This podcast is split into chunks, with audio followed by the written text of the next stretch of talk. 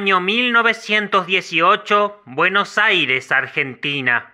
En el bar Tortoni, Enrique Susini, su sobrino Miguel Mujica y sus amigos Luis Romero Carranza y César Guerrico discuten sobre lo que será el momento más importante de sus vidas y de las nuestras.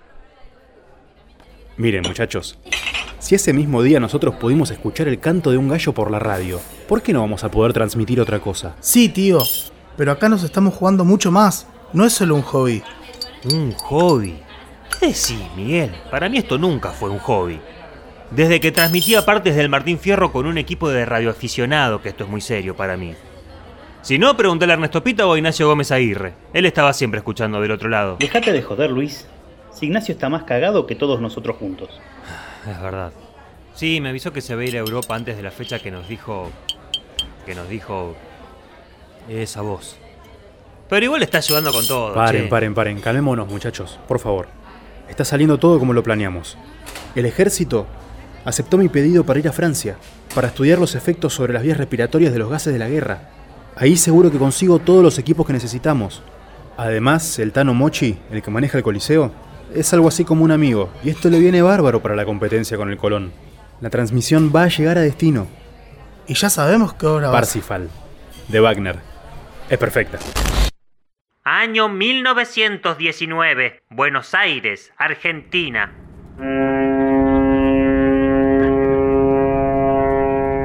Tío, ¿volviste? ¿Cómo estuvo Europa? ¿Lo que dejó la guerra, decís? No, no muy bien. Eh, bueno, yo me refería a... tranquilo, tranquilo. Te estaba jodiendo. Ya sé lo que querés saber vos. ¿Se nota mucho? Estoy muy nervioso. Sueño todas las noches con esa... con esa voz que escuchamos. Con el gallo. No te pases de vivo. Sabes perfectamente de lo que hablo. Tranquilo, Miguel, tengo todo lo que necesitamos. Lo pasé de contrabando, me lo escondí en el sobre todo. ¿Seguro? ¿Todo lo que necesitamos? Los franceses tenían abandonados varios equipos de radio con transmisores de 5 kilovatios de potencia, válvulas FATE y lámparas marca metal.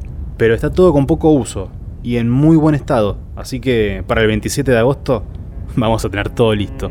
El 27 de agosto del año que viene.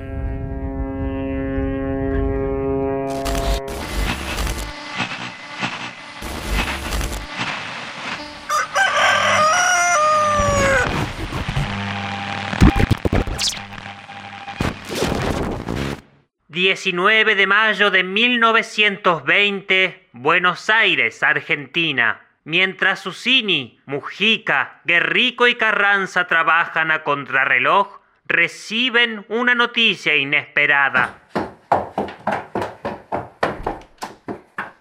Muchachos, ¿leyeron las noticias? ¿Qué pasó, Luis? Marconi. Guillermo Marconi, el premio Nobel, el que estuvo acá para el centenario de la Revolución. Transmitió a Nelly Melba, la cantante australiana, desde los estudios que tiene en Nueva York. ¡Ay, estos yanquis nos van a matar a todos! Entonces, si Marconi ya hizo la primera transmisión, vamos a tener que cambiar el plan. Vamos a tener que cambiar el plan. No se preocupen, no cuenta. Estoy al tanto de lo que hizo, no tiene propósito de continuidad y no es para el público en general. Es más, es una buena noticia porque si él pudo, nosotros también. Pero la nuestra sí va a ser la primera transmisión de radio de la historia. Ah, y además, no es yankee, es italiano. Espero que tengas razón. No puedo sacarme esa voz de la cabeza.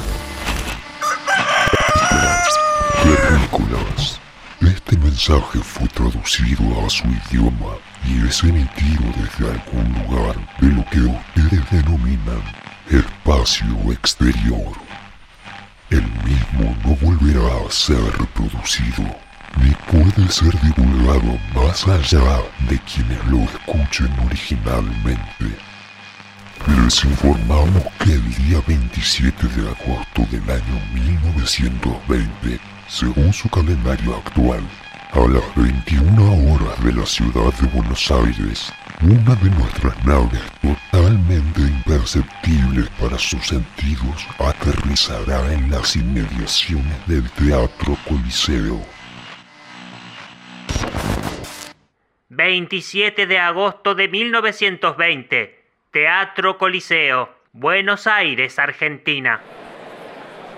Miguel, ¿pusiste el micrófono en el paraíso? La gente ya se está acomodando en sus asientos. Sí, tío, el micrófono para sordos. Espero que sirva. El transmisor que traje de Francia ya está en la azotea. César y Luis están poniendo la antena entre el teatro y la cúpula de la casa de Cerrito y Charcas. Quizás algún día esas calles tengan nuestros nombres. No creo que los nuestros. Quizá lo de alguien más. Acordate que nadie puede saber cuál es nuestra misión real. Mañana, y de acá en más, se va a hablar de la primera transmisión de radiodifusión de la historia. No del día en que los locos de la azotea salvaron al mundo.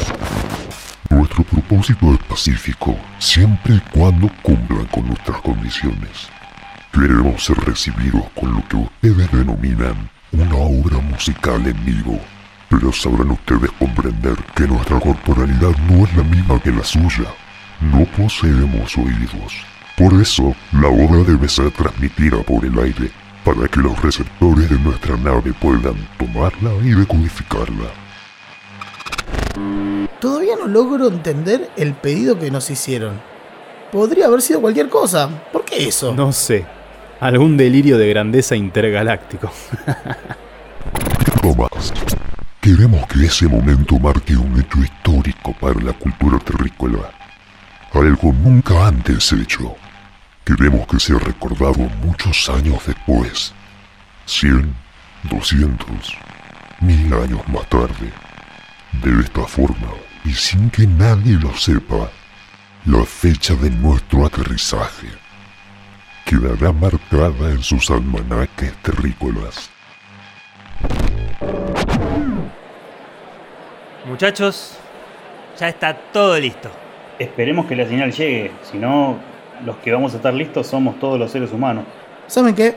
No dejo de preguntarme por qué nos tocó a nosotros. ¿Cómo por qué nosotros? ¿Quién mejor para hacer la primera transmisión de radio de la historia que los locos de la azotea? Sociedad Radio Argentina les presenta hoy el Festival Sacro de Ricardo Wagner, Parsifal, con la actuación del tenor Mastri, la soprano argentina Sara César, todos bajo la dirección de Félix von Wingardner, secundados por el coro y orquesta del Teatro Constanzi de Roma.